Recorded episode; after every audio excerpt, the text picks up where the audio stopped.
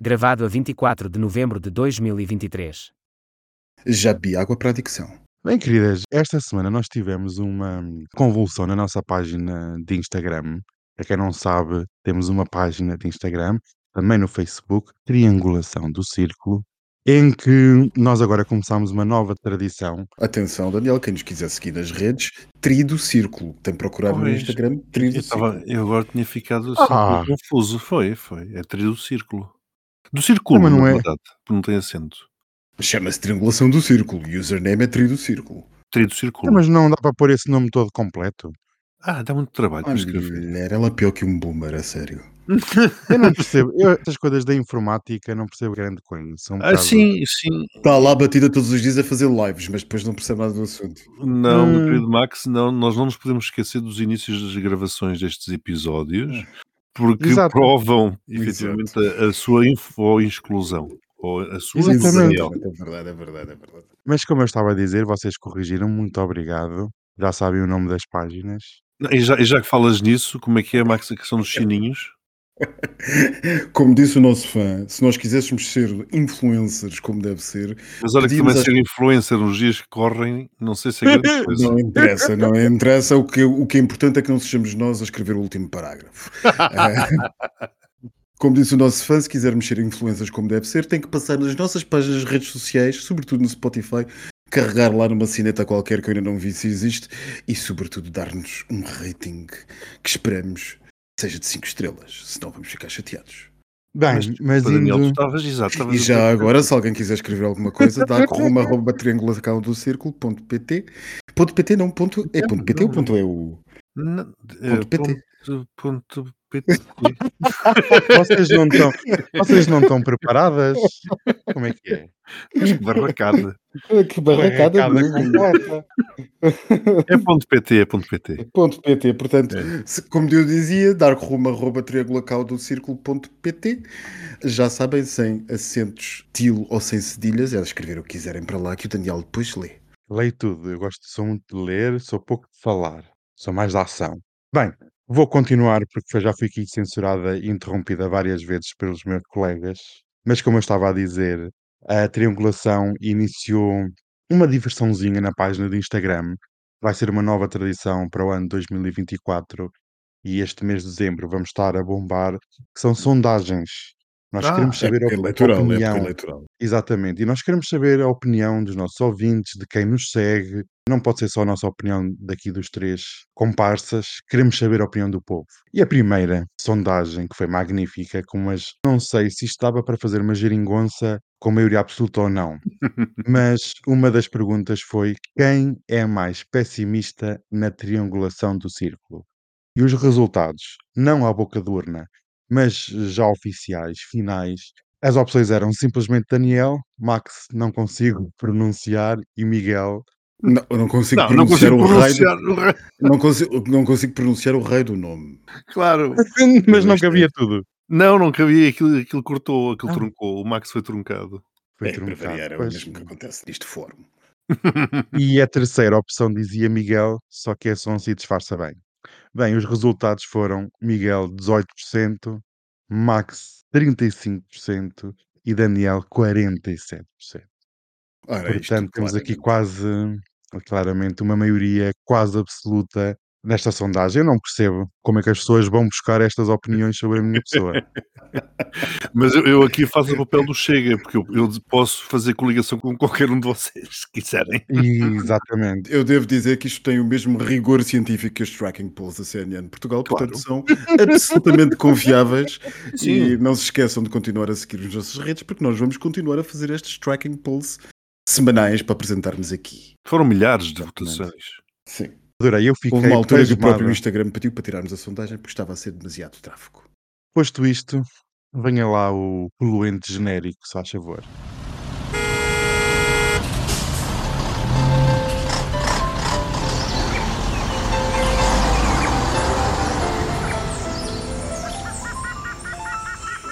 Triangulação do círculo. Bem-vindos ao novo episódio da Triangulação do Círculo. O Max está-se a rir porque É o centésimo octagésimo sexto, Daniel. Ele teve lá. piada. Ao ah, novo episódio. Este é o nosso centésimo, octogésimo sexto episódio. Eu sou o vosso concierge, como sempre, ao dispor. É só tocar na sineta. Eu sou Daniel Rocha, como tinha dito, e estou na belíssima cidade de Aveiro a conjurar aqui umas coisas com o Miguel. Ah, bombar. ai, em Aveiro, muito bem. Então, quer Hum. dizer, fugiste da Almada. Foi só o PSD anunciar o Congresso e tu basaste. Eu é assim, a Almada neste momento, como eu tinha-vos dito, é a minha residência oficial em Melides, por causa daquela situação do nível de segurança em Portugal. A Almada é só para ir buscar roupa, ver o correio e ir logo embora. E eu pensei que tu querias ver o atentados. Passos Coelho e essas coisas todas. Não, eu desde que soube que o Montenegro só tem 54 mil euros de património, disse-me ai que horror, vamos já embora. Bom, e o meu nome é Miguel Agramonte e estou em Aveiro, tal como o Daniel. Hum, nós vamos ter umas coisinhas boas para vocês. Ai, Hum. E o meu nome não é Max Okerraio, não sei pronunciar aquele nome, mas sim Max Pensardonder e estou em Faro. Ah, até não, mas não podia estar em Aveiro, querida. Não, mas cheira-me que a próxima edição vamos estar um bocadinho mais próximos uns dos outros. ai. Ai, tão lindo, todas aconchegantes, com uma mantinha e uns chinelos. Vai, Hum, vai estar frio. E lareira É o que dizem. Sim, a fez a assar uns marshmallows. Ou Uhum. assim umas castanhas, ou assim uma coisa Não- qualquer. Não pode ser uma alheira? Ai, olha, eu comprei umas numa feirinha caseiras de Mirandela. A um Corta! senhor. Ai, bem, vamos lá. Esta semana tivemos correio dos ouvintes e eu vou passar a palavra ao nosso queridíssimo Miguel Agramonte para ele Ai, ler. É, é, já ti na rifa, eu é que escolhi a rifa. Portanto, podes ler o nosso queridíssimo correio da nossa ouvinte Filipa e desde já um obrigado por teres enviado esta pérola que eu adorei ler. Filipa Viola. A Filipa foi aquela ouvinte que nos enviou aqui há uns tempos um e-mail que nós lemos atrasadíssimo acerca de um boletim de voto do tamanho de uma mesa. E o Max, entretanto, fez a comparação com a lista telefónica que existe na Suíça e ela achou por bem responder. E desta vez nós estamos a conseguir responder sem atraso. Magnífico. Vamos fazer um esforço para as coisas continuarem assim. E, portanto, diz o seguinte: Olá, amigos. Eu achei que podia enviar sem comentários, porque o Max conhece o sistema suíço. As ditas 30 páginas que ele mencionou no episódio serão talvez o equivalente à toalha de mesa, entre aspas, alemã. Aqui votamos não no partido, mas no deputado que queremos eleger para o Parlamento da Baviera. O boletim de voto é uma lista telefónica organizada em colunas, em que cada coluna corresponde a um partido. Por partido, tenho uma lista com o nome da pessoa, local de residência e profissão. E depois põe um ponto de exclamação entre, entre parênteses. Posso decidir com base no critério. Os talhantes estão pouco representados no Parlamento. Na lista do partido X está o Sr. Müller, que mora em. Isto agora é mais difícil. Orching, alguma coisa assim. E a talhante, vou votar nele. O Sr. Müller pode se tornar deputado independentemente de ser o décimo na lista do partido. Há partidos com 35 nomes na lista, outros com 10, outros com 5. E atenção, só posso eleger pessoas do meu conselho de residência. Os candidatos na minha toalha de mesa residem no meu conselho. É importante conhecer os vizinhos para votar de forma informada. As toalhas de mesa variam de conselho para conselho.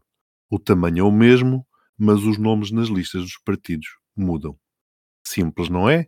Beijinhos, Filipa. Filipa, muito obrigado pelo teu e-mail. É sempre interessante nós irmos conhecendo as curiosidades de vários países, nomeadamente as, as curiosidades democráticas, chamemos-lhe assim, de vários países. Bem, eu devo dizer que o sistema é absolutamente semelhante ao suíço que eu falei. Isto é, entre réplica a réplica da Filipa. Obrigado, Filipa, pelo teu comentário. E é justamente isso nós temos que fazer. Nós temos às vezes a lista em branco, onde colocamos o nome, a profissão, eh, identificamos o deputado que queremos e podemos até fazer, no final das 30 páginas, há uma página onde nós podemos selecionar deputados aleatoriamente das outras listas todas e misturá-los na nossa própria lista que queremos que seja votada. E pôr, por exemplo, em primeiro lugar eu ponho, sei lá, o deputado do PCP, em segundo lugar eu ponho o deputado do Chega, em terceiro lugar eu ponho o deputado qualquer que eu queira do PPM, e a seguir volto a pôr um do Chega e depois outro do PSD. Porque sim, portanto, esses sistemas são sistemas interessantes e altamente complicados. Mas eu achei curioso realmente tu poderes escolher o deputado por achares que a representatividade daquela nenhuma... profissão Exatamente, tu podes é um escolher critério, o deputado. não é? Tu podes escolher o deputado pelo, pelo menos no sistema suíço, tu podes escolher o deputado por qualquer razão que queiras. Tu podes escolher uma lista de deputados previamente definida pelo partido e aí votas, atribuis o teu voto à lista em si, conforme nós temos aqui, ou então selecionas os deputados conforme o critério que tenhas, ou porque profissional, ou de género, ou o que quer que seja que queiras atribuir, eh, para, se- para ser a, a tua razão para escolher esse deputado e não outro qualquer. Sim. Ou porque é da tua Pois. terra, ou qualquer coisa assim do género. Não, da terra dela tem que ser obrigatoriamente, tem que ser até mesmo do Conselho. Sim, sim, mas o que eu estou a dizer é que no caso, de- no caso suíço, no caso Ah, sim, suíço sim, não, sim. não tem que necessariamente ser assim. Basta que esteja uma lista, por exemplo, estou a falar, neste caso em particular, nem estou a pensar das eleições, o caso da Filipa está a falar das estaduais, em todo Länder, entendido, da região em que ela vive, da federação. Eu estou a falar mesmo das federais suíças, as grandes eleições, tu podes fazer isto. São sistemas muito complexos, muito estranhos, pensando de perspectiva de quem está sentado aqui no nosso sistema. E nós aqui temos o boletim de voto, aquele papelito, e lá vamos nós.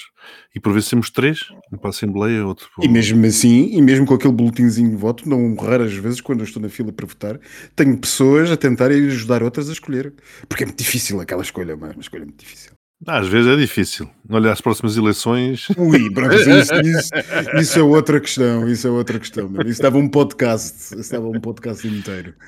Bem, eu tenho aqui a dar um- um beijinho à Filipa, que sempre que ela envia um correio dos ouvintes é sempre muito interessante e esclarecedor para uma pessoa como eu que está fora do meio e não entende muito bem.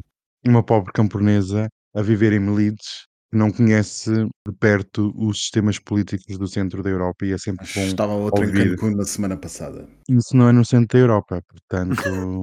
Não, mas as pobres camponesas andam a viajar muito. Olha, eu digo-te uma coisa, eu vou aqui fazer um relato E antes em São do que eu Paulo. ouvi e antes em São Exato. Paulo, exatamente. Eu adorei São Paulo, adorei mesmo. Temos de lá voltar. voltar. Já tenho o bilhete comprado e hotel reservado para 2024, mas mais não digo. Mas agora vens comigo. Ah, então temos que combinar a data. Bom, enfim, já estamos a divagar. Eu quero só dizer aqui uma coisa em relação ao que o Max disse. Porque uma das comissárias de bordo, porque eu apanhei a conversa, ouvi que eu estava lá naqueles assentos e ouvi lá dizer que agora para Cancún era turismo de pé de chinelo. E eu pensei, pois então, se eu sou camponesa, também sou pé de chinelo. Por isso, Não Max.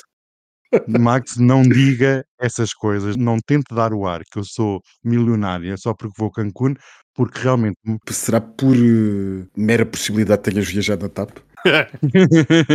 Ouvir comentários desses vindos da, Da tripulação. daquela, da cozinha. eu ouvi, mas sabes o que é que eu, que eu ouvi? Porque estava tudo apagado, luzes apagadas, eles pensavam que as pessoas estavam a dormir. Não, E mas eu, eles eu fazem eles eles, eles obrigam. Eu acho que é a única companhia que obriga as pessoas a fecharem as janelas, desligam as luzes e dizem agora durmam, que é para nós não, não nada.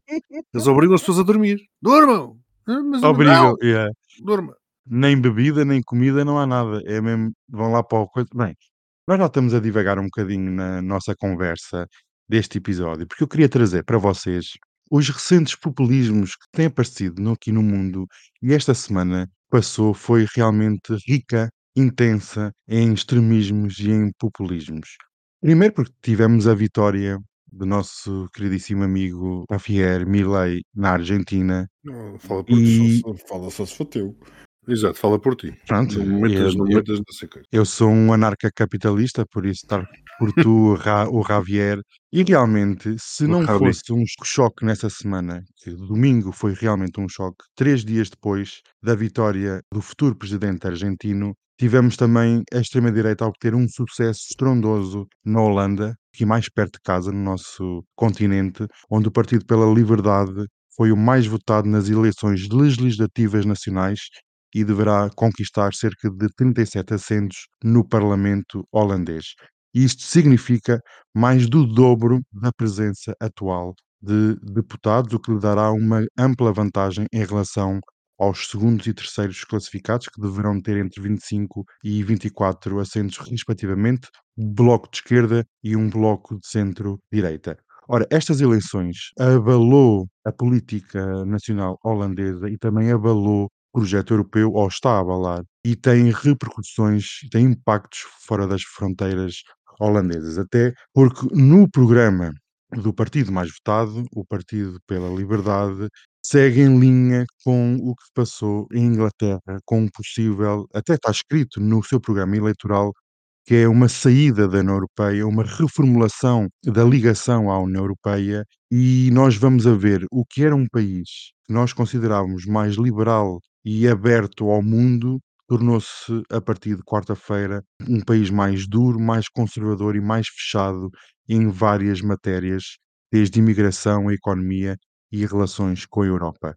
Ora, o mundo e a Europa especialmente está num caminho mais populista, mais extremista. Nós vimos, por exemplo, governos de extrema-direita na Suécia, em Itália, na Finlândia, noutros países a ficarem muito perto de alcançar o poder ou de ingressar em governos.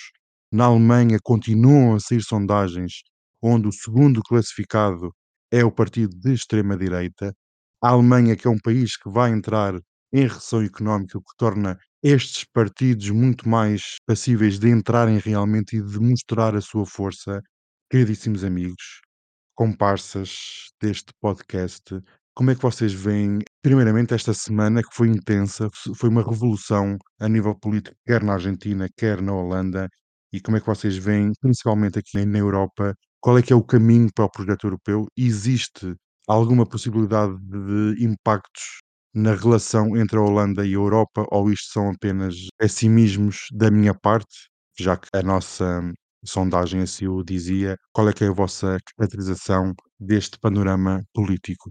Daniel, o cerco aperta-se e as, os, os petardos vão caindo cada vez mais próximo. Uns mais longe, mas outros cada vez mais próximo. Como bem disseste, na Holanda, ou nos Países Baixos, como agora se, se chamam, ganhou a extrema-direita. Uma vez mais, contra aquilo que as sondagens indicavam, e uma vez mais vemos que as sondagens falham. As sondagens têm uma tendência a falhar. Eu costumo sempre dizer que a sondagem dá a ideia, dá o retrato do que se passa no momento em que a sondagem é feita, mas temos visto repetidamente o falhanço das sondagens, principalmente quando partidos de extrema-direita estão presentes e estão presentes com força.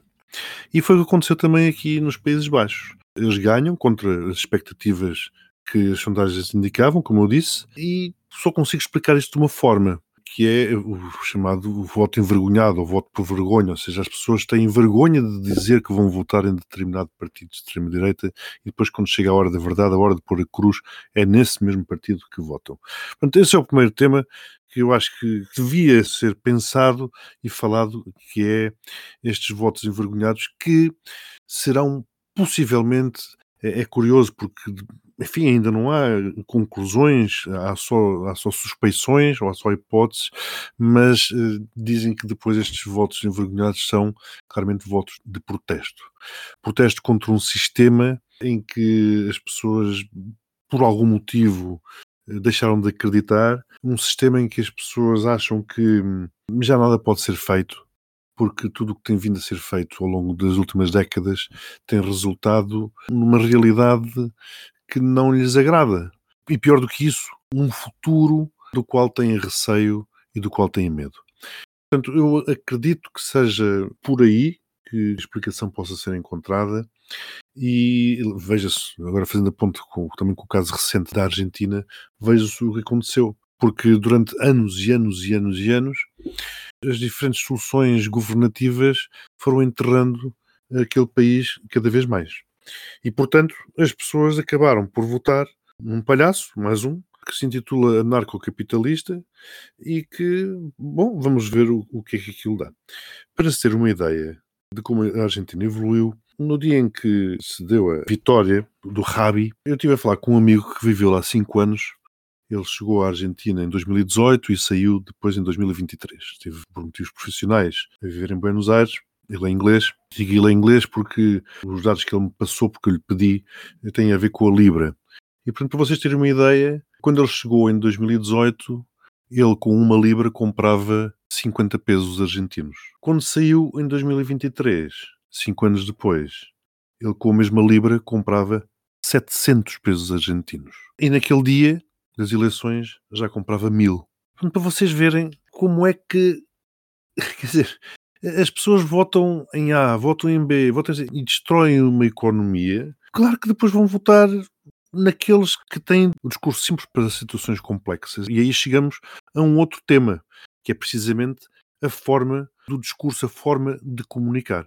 Porque dá-me sempre a sensação de que quando se comunica, principalmente a esquerda, ela comunica de uma forma muito académica, de uma forma muito formal, por assim dizer.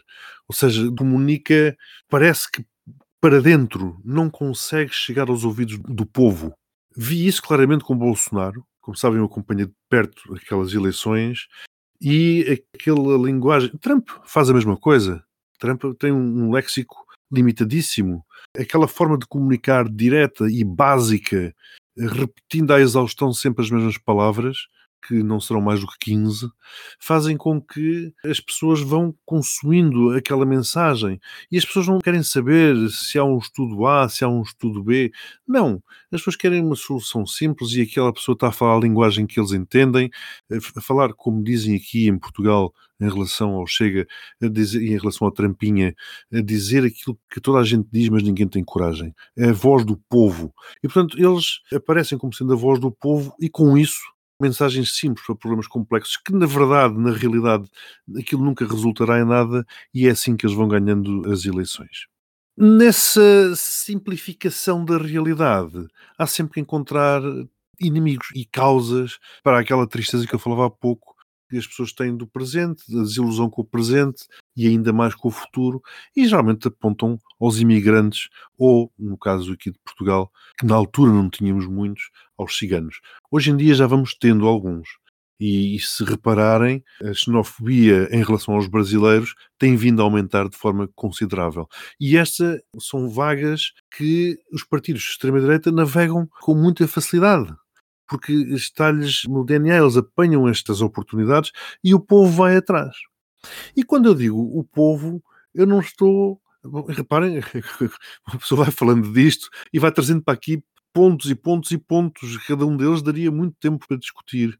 Mas quando eu falo de povo, eu não estou a falar de burgessos, eu falo de pessoas instruídas, falo de professores, professores universitários, falo de médicos, falo de muita gente da classe média. E eu acho que aí temos também uma das possibilidades para o extremar das situações, para estas bipolarizações que estamos a assistir, que é o desaparecimento da classe média. Eu tenho para mim que quando um país perde a classe média, esse país polariza-se e naturalmente que um dos polos é a extrema-direita com estas, enfim, com estas questões todas. A mim entristece-me, para, terminar, Max, a mim, e falaste, desculpa, a mim entristece-me que isto aconteça num momento em que é tão fácil viajar e conhecer outras realidades. Temos as pessoas com níveis de instrução como nunca tivemos aqui em Portugal. Temos um acesso à informação como nunca tivemos antes, através da internet conseguimos ter um acesso facilitadíssimo, muito mais fácil do que andarmos a folhear páginas e páginas de enciclopédias como era de antes, e é isto que acontece. Portanto, quando temos as pessoas mais formadas, quando podemos viajar e conhecer o outro, perceber outras realidades, informarmos, etc., é quando nós nos tornamos mais burros e mais ignorantes. Sinais dos tempos, não sei. Já, nós temos vindo a debater isto ao longo de vários episódios, não sei. Infelizmente, eh, Daniel, respondendo finalmente à tua pergunta, acho que sim, acho que o futuro está em risco. Em risco no sentido de nós podemos ser os próximos. Aliás,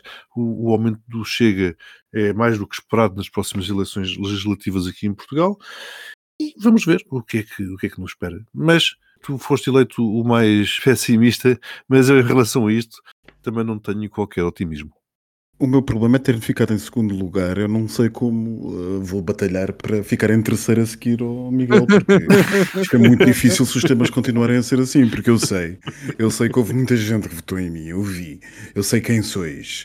Portanto, uh, eu acho é muito difícil. Isto, a coisa está a ficar extraordinariamente complexa extraordinariamente problemática e eu acho que, de facto, eu sei que prometi ao Daniel que no meu discurso de aceitação do segundo lugar, que de diante seria muito mais otimista, mas eu não sei como sê-lo. Porque eh, não temos propriamente muitas razões para sermos otimistas no contexto do que está a acontecer. E, sinceramente, eh, quanto mais pessimistas ficamos, talvez fiquemos porventura mais desorientados e com mais incapacidade de ter uma posição uh, racional e uma luta com estratégia, agora que ela é tão importante. E, meus amigos, vai ser particularmente importante dia 10 de março, independentemente das vossas tendências políticas, daqueles que nos estejam a ouvir, à esquerda, à direita ou ao centro. Há claramente aqui uma nova fasquia que está a ser eh, desenhada, uma nova, um novo limite que está a ser desenhado na areia e que ele passa pela salubridade do sistema democrático ou não. Aquilo que se passou com Javier Milei na Argentina Confesso que eu não conhecia a Argentina pessoalmente, fisicamente, por assim dizer, até o ano passado. E pela primeira vez visitei Buenos Aires. E uma das coisas que me impressionou, e uh, já uh, Buenos Aires e a Argentina em geral estavam na situação em que estão atualmente, foi a extraordinária pobreza pessoal, social, estrutural da cidade e do país, ao contrário do que eu estava à espera. Bem, todos nós sabemos as repetidas crises eh, que a Argentina tem sofrido nos últimos anos, fruto também de muito experimentalismo e de muita má governança, muito má governança, diga-se o que se disser, os governos, os recentes governos tomaram decisões um bocadinho estranhas, do ponto de vista de alguém sentado fora, claro está. Mas uma das coisas que me impressionou foi a pobreza. E quando nós juntamos à pobreza a 150% ou 120 e tal por cento de inflação, como tantas vezes já dissemos aqui, todos os três, a inflação é a maior destruidora de democracia que a história conhece e sempre será. E quando nós juntamos a isto estes níveis de inflação, estranho foi que os argentinos tenham aguentado tanto tempo para só agora colocarem lá este anarco-paspalho que é Javier Milei. Se é verdade, por um lado, que Javier Milei vai ter uma tarefa absolutamente difícil, eh, não controlando o Parlamento, eh, o correspondente à Assembleia da República lá da zona, não controlando a maior parte da Câmara e, portanto, eh, vai ser difícil certo tipo de soluções governativas mais extremistas. Eu não deixo, e este é um pequeno comentário que eu gosto de fazer relativamente a estes políticos de extrema-direita, de achar extraordinariamente incrível a inocência, eu já não sei se é inocência negligente, se é dolosa, perdoe-me o legalês, mas da imprensa, tanto a nacional como a internacional, que repetidamente afirmou nas horas seguintes à constatação da eleição de Javier Milei, que, enfim, isto é verdade que é um anarcocapitalista extremista, minarquista, libertário, liberal, toda a espécie de coisas que se possa pôr como epítetos daquilo que ele é, tão estranho que é difícil eh, descrever, mas toda esta imprensa, de uma certa maneira, disse, bom, isto, enfim, é um homem radical, mas a realidade da governança, a realidade de ser governo vai fazer com que se modere e tenha que negociar e a tomar decisões mais mais faladas e ponderadas com as diversas forças em conjugação. Isto faz lembrar um bocadinho aquelas pessoas, eu não me canso também de o dizer, que quando André Ventura foi eleito diziam que, bom, como grande parte das pessoas dizia na opinião jornalística publicada e televisiva nacional, que isto era um epifenómeno que passaria rapidamente. Aliás, eh, ainda gostei de ver esta semana o Eixo do Mal a fazer uma penitência sobre o assunto, a dizer que eles próprios tinham dito isso lá. Nós continuamos o Trump, o Trump, Max. Desculpa. O Trump. Nós ou Bolsonaro. Ou Bolsonaro. Nós continuamos repetidamente a menorizar este fenómeno e a considerá-lo uma coisa de alguma maneira passageira. Sim, todos nós dizemos que é incrível, todos nós ficamos desorientados, mas o que é facto é que é um fenómeno cada vez é avassalador. Isto é, é uma revolução uh, ideológica ou política ou político-ideológica, para ser mais correto do ponto de vista linguístico, é uma revolução político-ideológica que só tem comparação ao início do século XX para aquilo que a esquerda foi no início do século XX. O século XXI arrisca-se Lá está, eu vou dizer isto porque eu não sou o mais pessimista da triangulação, é o Daniel. o século XXI arrisca-se a ser o, o século da extrema-direita, como, de alguma maneira, o século XX foi o século das ideias progressistas de esquerda.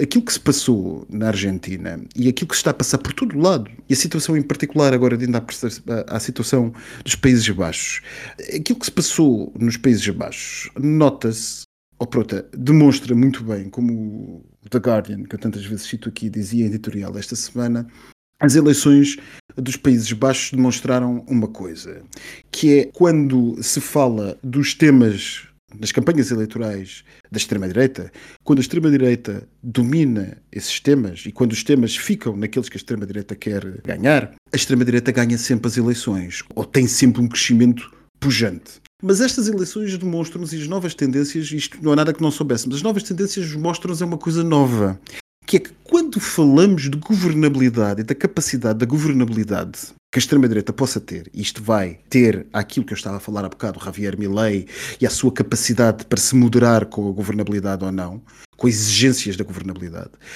Quando falamos da possibilidade de governabilidade destas forças de extrema-direita, quando tentamos fugir aos seus temas e falamos de, ok, tu eleitor, mas é verosímil que esta força possa governar, a nova resposta é que a extrema-direita também ganha.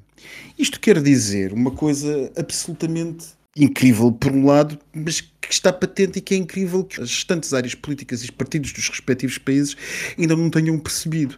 E que é vaciladora é que o povo perdeu o medo dos argumentos do medo da extrema-direita. E das duas, uma. Ou nós enfiamos a cabeça na areia e fingimos que não estamos a ouvir nada do que o povo está a dizer, e deixamos que o comboio vá por aí fora a ver onde é que isto acaba e pronto, Fiat na Virgem não corras. Ou tratamos de começar a ir a jogo. Ir a jogo pressupõe falar das coisas, eu já o disse aqui tantas vezes e vocês também o disseram, cada um à sua maneira, falar das coisas que importam ser faladas para estas classes médias que desaparecem e da forma como comunicamos, como Miguel estava a dizer muito bem, e reclamar para a área democrática a forma de falar e a forma de providenciar respostas, sejam elas à esquerda ou à direita, às áreas não democráticas. O Miguel falava há pouco da forma de comunicar. A forma de comunicar, e eu percebo o que ele quis dizer com a complexidade quase académica da esquerda. Mas não é só a complexidade quase académica da esquerda, é também uma outra coisa. É mesmo reclamar das palavras-chave da esquerda. Uma vez mais, na nossa sociedade, num mundo em que toda a gente enche a boca para falar de colaboradores, Sim, porque hoje não há nenhuma empresa neste país que não fale de trabalhadores como colaboradores. Nós vamos a um supermercado, a um escritório, qualquer coisa, alguém vai chamar um colaborador. André Ventura fala, ainda há uns dias estava no seu estilo, chamaria de berro, se não fosse mal educado, de berro a dizer que os trabalhadores portugueses ganham menos 10%. Para isso, fala de criar sindicatos de trabalhadores, trabalhadores e trabalhadores. É uma pessoa que resgatou para si a palavra trabalhador, deu-lhe um novo contexto e chamou a si uma narrativa de emancipação proletária, ouso dizer o nome, que seria típica da esquerda.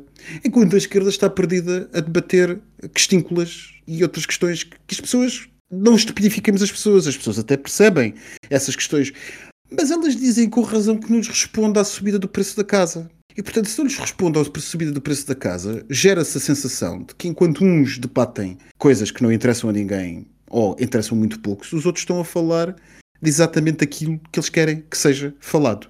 E um último ponto para outra lição que a extrema-direita holandesa nos mostra, que é uma lição importantíssima e não toco por me ser próxima, mas porque me mostra como também a extrema-direita criou uma cisão entre as várias fações das sociedades, entre as várias composições da sociedade.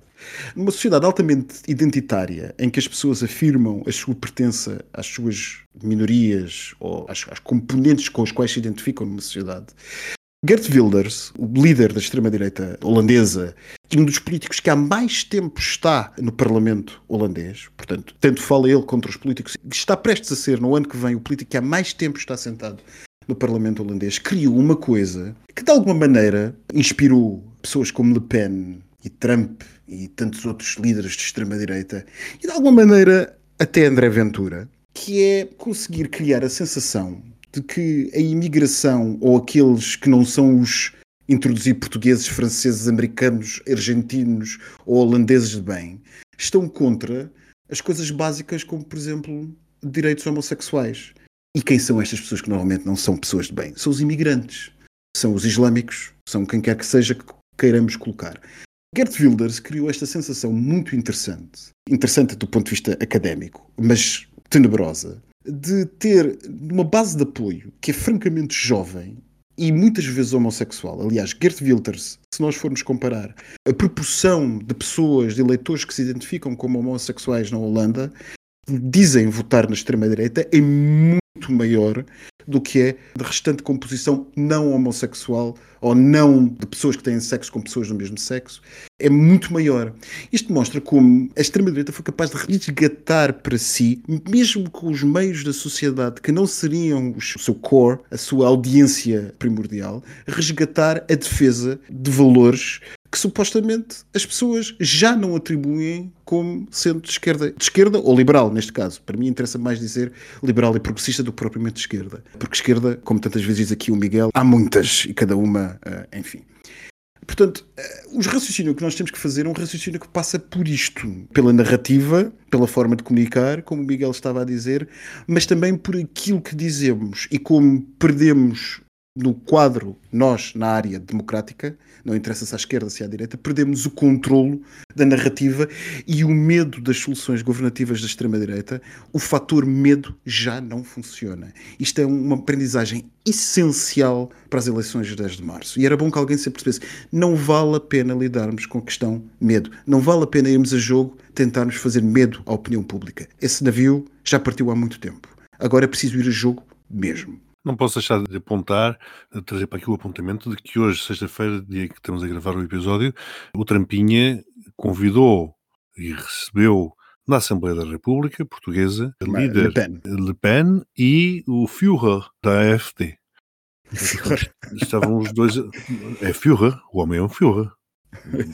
É um líder. É um maquinista, é um líder, sim. Exato, não, não, estou, não estou a dizer nada de mal, pelo amor de Deus, não lhe estou a chamar nada. E queriam ter feito um discurso nos espaços perdidos, mas o regimento não o permite, e portanto foram lá para a sala do Chega e dali fizeram uma coisa que não sei se assistiram, foi uma palhaçada, uma desorganização, um caos, as ideias completamente desalinhadas. Então, em relação à Europa, e na linha do Daniel, outro caos, mas não importa, não interessa, não interessa. Por muito má figura que façam, por muita desorganização e por muita bosta que possam demonstrar, não interessa. Para os eleitores não interessa, insisto. Eles veem isto, os eleitores veem isto como uma seita. E, bom, e vai ser como diziam os brasileiros, a seita que dói menos. E veem como a nova coisa que tem que participar desta nova tendência. E isto é muito perigoso. E estão galvanizados para ir votar. Estão galvanizados para ir votar. Bem, e posto este tema, passamos agora para o nosso tema LGBT da semana. Temos a notícia que a Rússia parece que. Uma vez mais. Dá-nos Uma vez notícias mais. todas. Meu Deus. Desde o Tem uma início deste obsessão episódio. connosco eles. E então a notícia diz que a comunidade LGBT pode ser ou vai ser considerada em território russo como terroristas de Estado. E pronto, é mais um passo naquilo que já foi sendo dado nos últimos anos. Eu queria a vossa opinião sobre esta notícia. Eu só li as gordas porque é tão ridícula que nem fundei a notícia, mas certamente vocês leram, por isso quero a vossa opinião.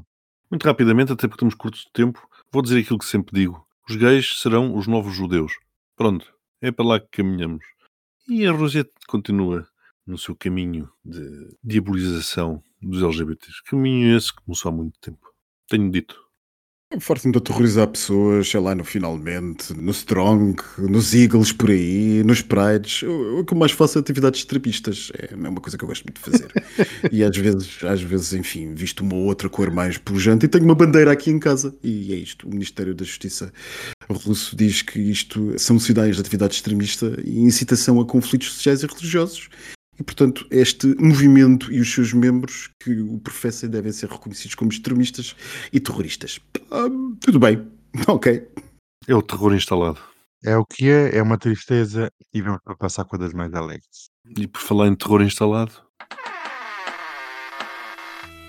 O postigo de Daniel. Aqui estamos nós neste terror de postigo.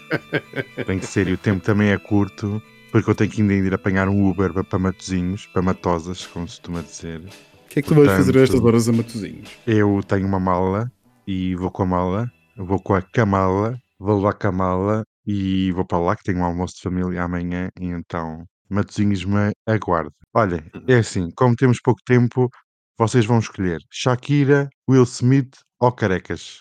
ah, eu quero tudo, vai. Eu pedi no início, em off, 10 Careca, minutos. carecas então, a vai, dar. carecas. Vocês estão-me a dar. Carecas, carecas. Então pronto, aqui vai, carecas. Estamos a caminho de finalizar o ano 2023, como toda a gente sabe, e tivemos a eleição dos carecas mais sexys do mundo. Hum, Estão preparados? Quem terá sido o primeiro lugar? Max, Não, antes de disse. mais, eu vou dar alguns dos nomes que não estão no primeiro lugar. Isto podia ser a Eh, sondagem do, do coisa lá, do, do Instagram. Olha, pois Estou podia. estou a perceber, mas pronto, vai. Olha, em oitavo lugar tivemos o The Rock. Sabem quem é? O ator careca. Sim. né? Sim. Depois tivemos o Michael Jordan, o basquetebolista norte-americano. Também sabem quem é? Tivemos Sim. o Jeff Bezos, o dono da Amazon. Também to- to- toda a gente Uhum. conhece. Tivemos em terceiro lugar Jason Statham, que é um ator de filmes de ação. Vocês sabem quem é? Então engraçadito. Tivemos o- em segundo lugar o ator Vin Diesel, da saga Sim. Velo- Velocidade Furiosa. Também, Max, sabes quem é, não é? Sim. E quem é que acham com 9.88, 9.88, numa escala de 10, quem é que foi o careca mais sexy do mundo? Santos Silva. Ai, Hum, que horror, isso, isso era para Halloween. Não há nenhuma ideia? Não? Não, não, Deixa-me não? pensar, deixa-me pensar. Já apareceu Ah. neste vestigo. Ah! Meu Deus. Já é um repetente. Não sei. As más línguas até dizem que este posto, esta eleição foi paga, porque foi o, metam os tambores, o Guilherme de Inglaterra, William. Ah, Ele- ah. Curioso que ele nem é totalmente careca. O vosso Ah. entusiasmo notou-se. Ver, Hum. hum, ah, ah. Ah, tá bem.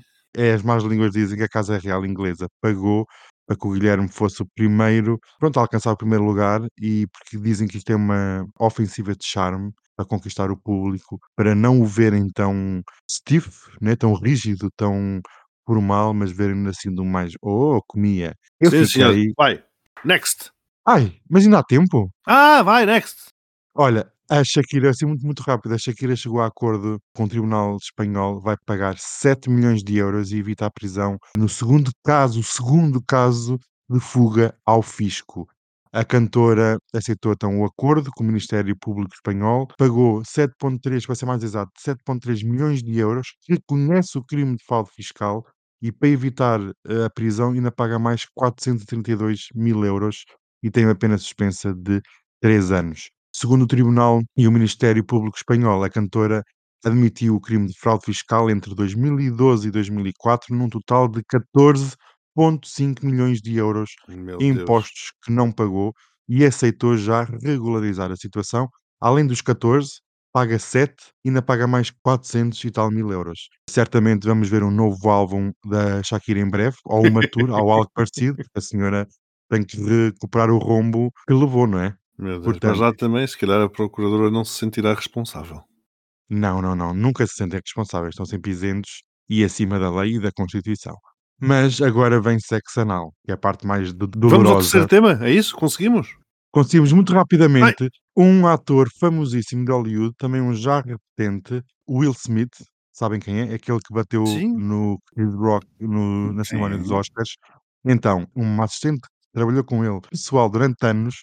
Isto é polémico. Esta família todas as semanas está envolta em polémicas e a desta semana é péssima. Antes disso, a esposa, a mulher, a Jada Smith, lançou uma biografia super polémica que tem dado o que falar. Eu nunca falei disto aqui, mas a ex- ex-assistente pessoal do ator afirmou num podcast esta semana que apanhou o ator Will Smith a fazer sexo anal com outro ator, chama-se Dwayne Martin, durante as filmagens da série da sitcom Príncipe de Bel Air. Oh my? God. Lembro, claro. Super, su- super famosa, que foi essa sitcom. O casal Will e Jada já negaram as acusações, afirmaram que vão recorrer à justiça para repor a reputação e o bom nome, mas a história não acaba aqui.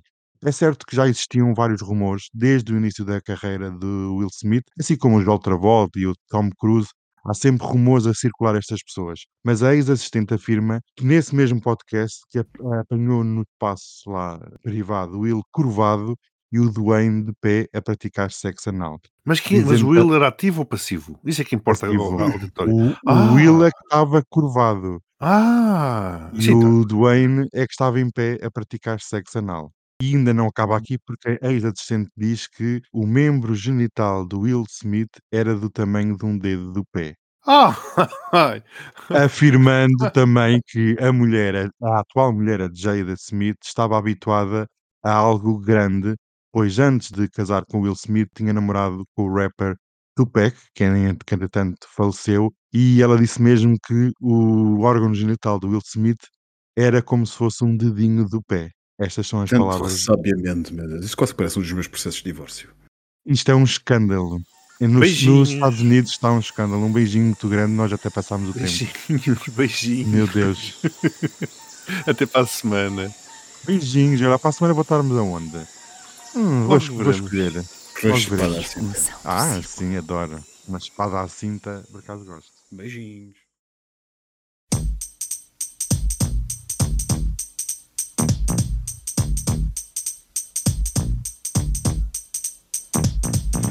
Boa noite. Olá, Olá, Miguel. olá Daniel. Olá. Cá estamos nós uma vez mais, Mais uma vez, não é? Como tantas outras. num restaurante, como não podia deixar de ser. Hum, ótimo, uma boa sangria. Hum, o, o que é que vocês jantam? Eu jantei polvo grelhado com batata a murro. Eu comi umas ameijas à bolhão par. Ai, estavam boas. Estavam ótimas. Pronto, estamos a falar de comida, portanto, falando de comida, quem é que não está?